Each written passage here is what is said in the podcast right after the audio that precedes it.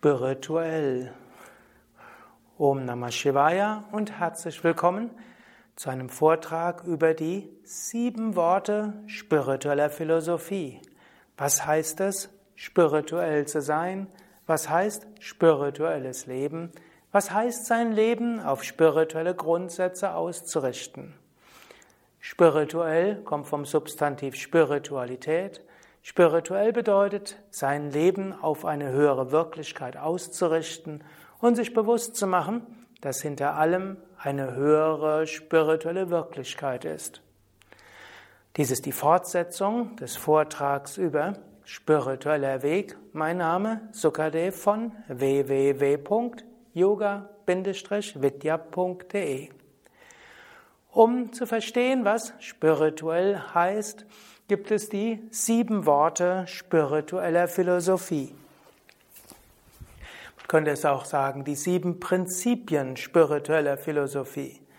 Und ich glaube, dass die verschiedenen spirituellen Wege aller verschiedener Traditionen ähnliche Konzepte haben, die wir so ähnlich auch sehen können. Ich möchte dies auch während dieses Vortrages auch thematisieren. Zunächst einmal sind das alles Sanskrit-Ausdrücke, also die Sprache hinter dem Yoga. Und Sanskrit hat den Vorteil, es ist eine Sprache, die ausgerichtet ist aus Spiritualität. Es ist eine Sprache, mit der die Yoga-Konzepte ausgedrückt werden können. Es ist eine Sprache voller spiritueller Kraft. Das erste dieser Worte, sieben Worte ist Brahman. Brahman heißt das Absolute. Das Konzept von Brahman bedeutet, es gibt hinter allem eine höhere Wirklichkeit. Diese höhere Wirklichkeit ist erfahrbar. Wir können Brahman erfahren. Das ist die große Behauptung. Spiritualität sagt auch, was auch immer wir erleben, es ist eine Manifestation des Göttlichen. So kommen wir zum zweiten, Maya. Maya bedeutet Illusion, Täuschung, das, was erscheinbar erschafft. Das Konzept von Maya heißt hier im Rahmen der sieben Worte spiritueller Philosophie, das, wie wir die Welt sehen, ist nicht das, was die Welt tatsächlich ist.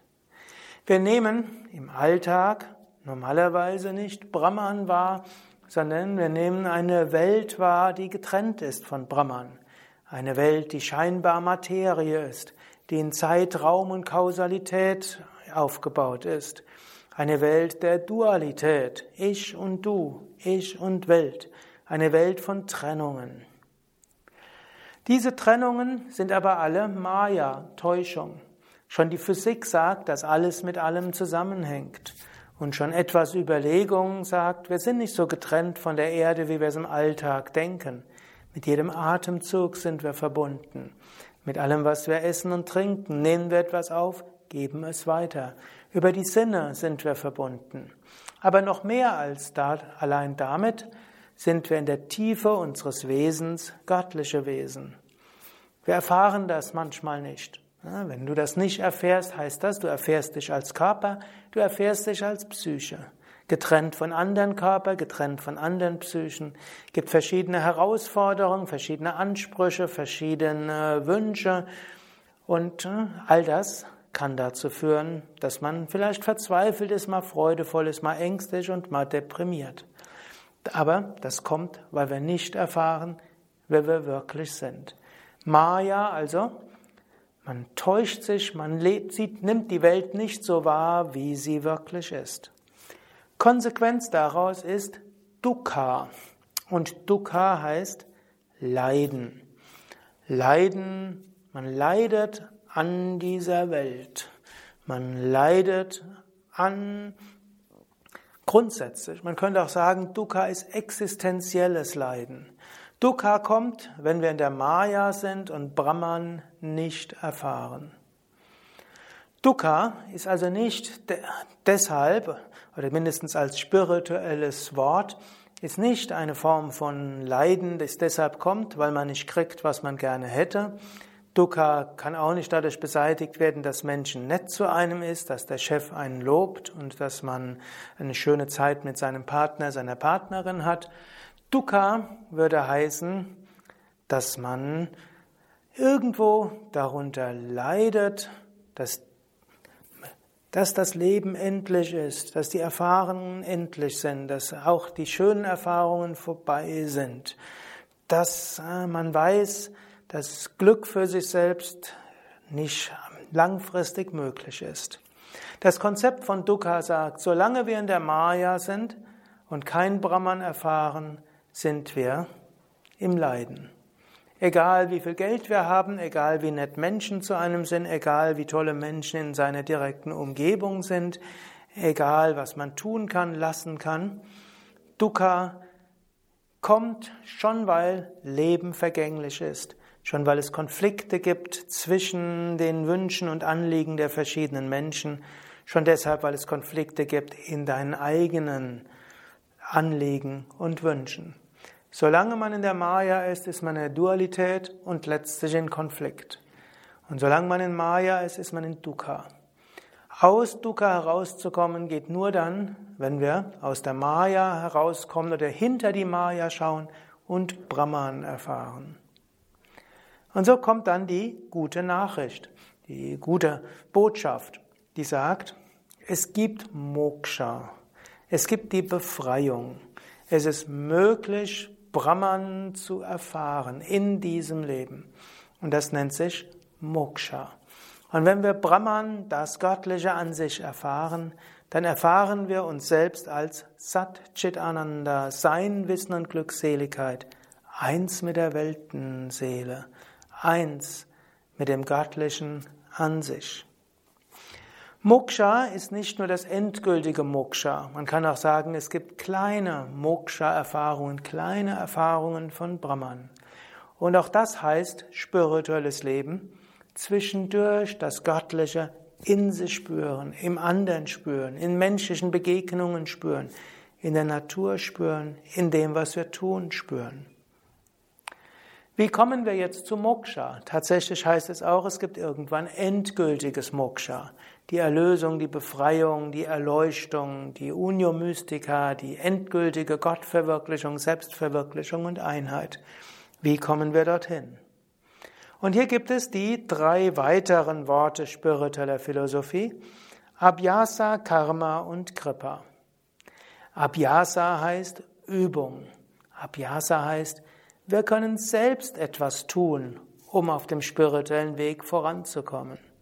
Das mag für dich jetzt selbstverständlich klingen, aber es gibt auch religiöse Systeme, die sagen, der Einzelne kann nichts machen, sondern es ist alles nur Gnade Gottes. Im Yoga und in den meisten spirituellen Übungssystemen sprechen wir sehr wohl davon, wir können etwas tun. Abhyasa. Und was können wir tun? Das nenne ich gerne mit den sogenannten vier großen S, über die ich auch nochmal einen einzelnen Vortrag machen werde. Sadhana. Sadhana heißt spirituelle Praktiken. Im Yoga konkret Asana, Pranayama, Meditation und zusätzlich auch noch Mantra, Rezitation, Singen, Wiederholung und noch einige andere, aber das sind so die wichtigsten Praktiken. Das zweite wäre Satsang. Satsang heißt gemeinsame spirituelle Praxis. Dann gibt es Sattva. Sattva heißt ein reiner Lebensstil, ein ethischer Lebensstil, spirituelle Prinzipien auch in Beruf, Familie, Partnerschaft, im Wohnen, im Hobby, in allem, was man tut, umsetzen. Und schließlich Seva. Seva heißt Dienst, dienen. Im engeren Sinne Dienst am Meister, an der spirituellen Gemeinschaft, Engagement auch für spirituelle Inspiration anderer. In einem weiteren Sinne heißt Seva alles, was man tut, auch darauf auszurichten, Gutes zu tun. Gott dienen, Menschheit dienen, Mutter Erde dienen, das, was man tut, als Dienst für andere zu begreifen. All das sind Aspekte von Abhyasa, spiritueller Praxis. Das zweite, was wir machen können, ist, wie wir, wachsen, ist durch Karma. Karma hat viele Bedeutungen und im Lauf der Yoga Vidya Schulung wirst du immer wieder auf neue Bedeutungen des Wortes Karma stoßen. Karma heißt hier, wir können lernen aus dem, was das Leben uns bringt. Schicksal ist eine Chance und Leben ist eine Schule.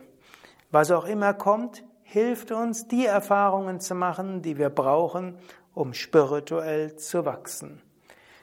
Eine Einstellung von spirituellem Karma heißt, wenn etwas geschieht, nicht darüber zu schimpfen, weil man denkt, jemand hat sich wieder ganz dumm verhalten, nicht lamentieren über das Schicksal, das so paradox und so schlimm ist, und nicht denken, ich wäre ja längst selbst verwirklicht, wenn nur mein Schicksal nicht so wäre, sondern Karma, man geht davon aus, was mir geschieht, gibt mir die Lektionen, die ich brauche, um zu wachsen. Und die Dinge, die kommen, sind auch die richtigen Aufgaben, die mir helfen, auch die Fähigkeiten zu entwickeln, um spirituell zu wachsen. Karma besagt auch, dass wir bestimmte Aufgaben bekommen, auch für ein übergeordnetes Ganzes. Unser Leben ist nicht ganz umsonst, sondern wir haben wichtige Aufgaben auch für die Welt, auch wenn sie insgesamt Maya ist. Und wir wollen unsere Aufgaben erledigen. Und so gibt es ja einen Übergang von Karma und Seva. Das siebte Wort spiritueller Philosophie ist Kripa. Und Kripa heißt Gnade. Kripa bedeutet, wir gehen davon aus, wir können nicht alles selbst machen auf dem spirituellen Weg, sondern die Gnade des Göttlichen hilft uns. Ob wir es Gnade Gottes nennen oder etwas, was wir nicht verstehen können oder Wunder. Wer auf dem spirituellen Weg ist, weiß, Wunder geschehen.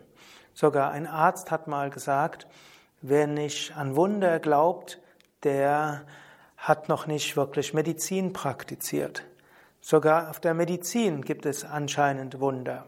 Genauso, aber umso mehr ist es auf dem spirituellen Weg. Ich begleite ja viele Aspiranten seit einigen Jahrzehnten.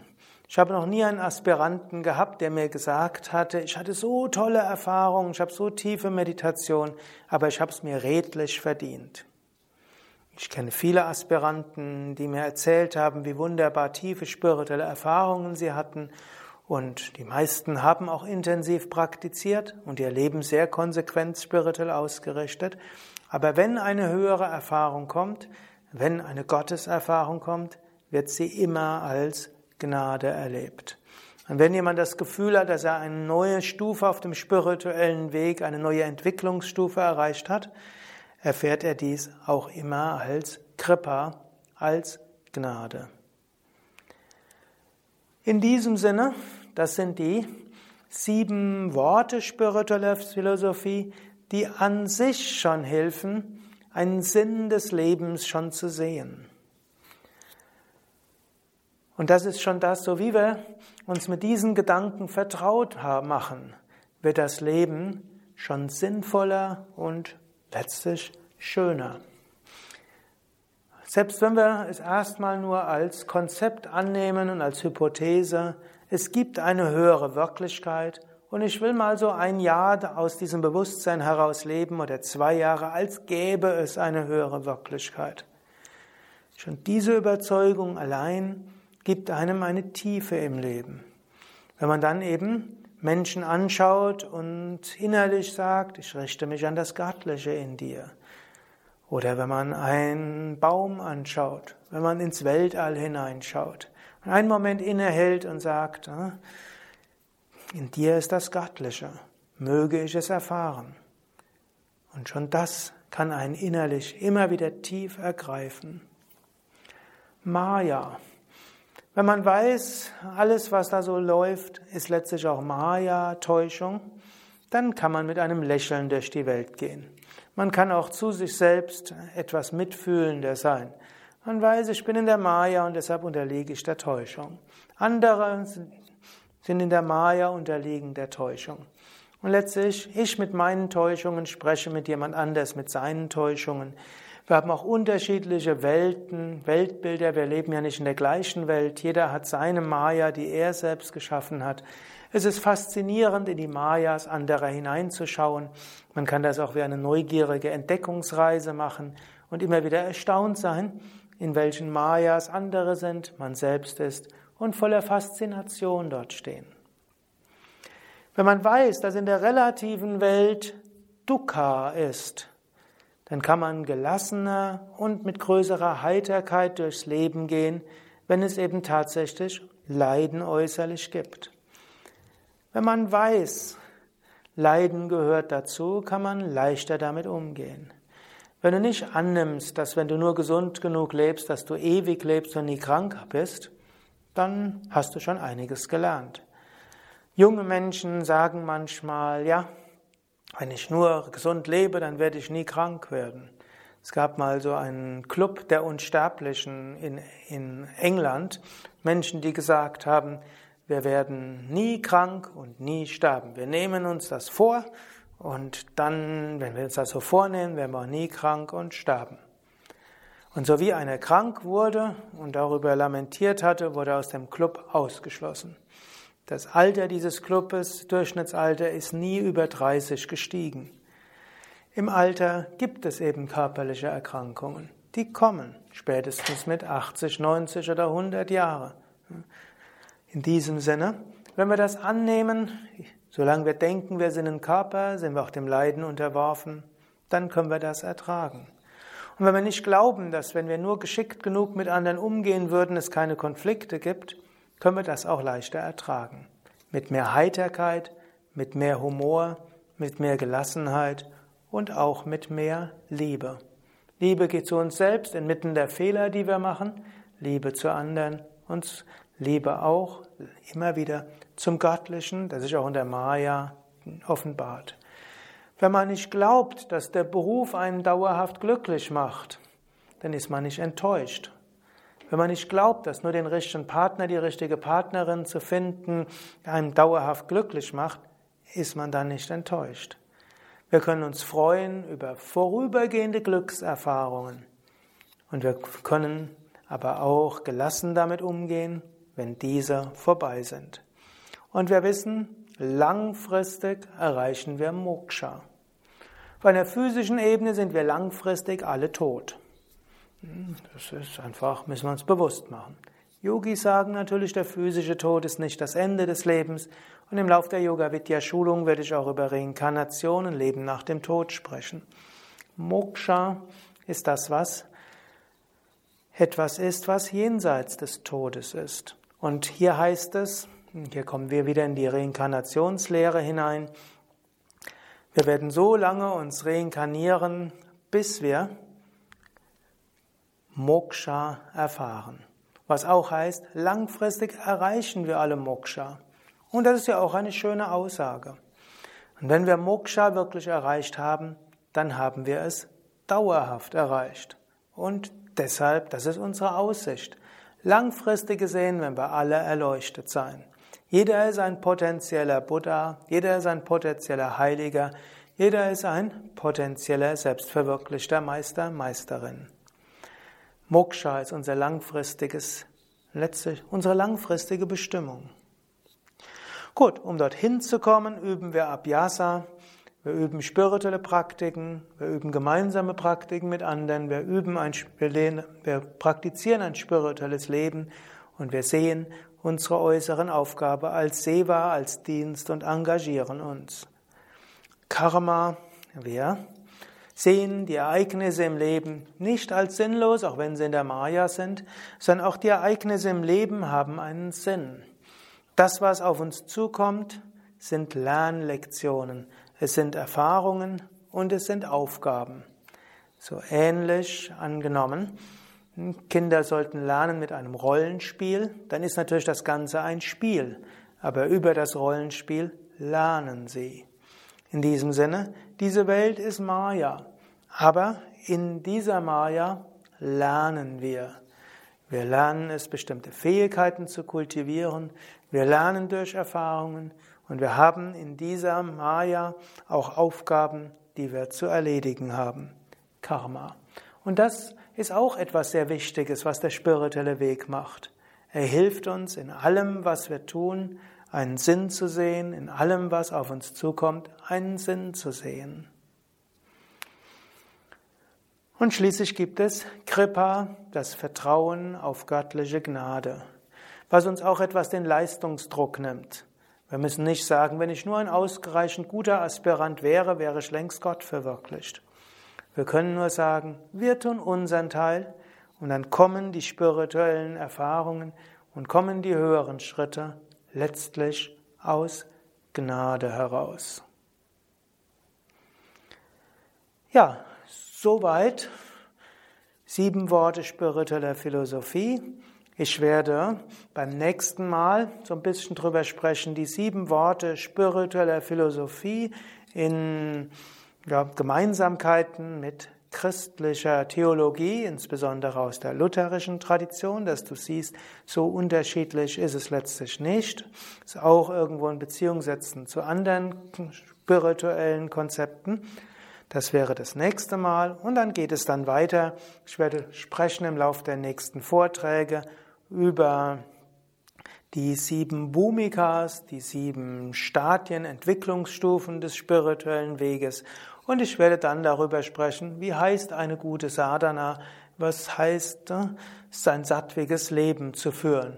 Auf diese werde ich mich bei den nächsten Vorträgen besonders konzentrieren, was dann eben auch heißt, Spiritualität und Beziehung und Familie, Spiritualität und Beruf, Spiritualität und Wohnen, Kleiden und so weiter. Spiritualität auch äh, mit Altar und Spiritualität im Umgang mit allem, was das Leben so bringt.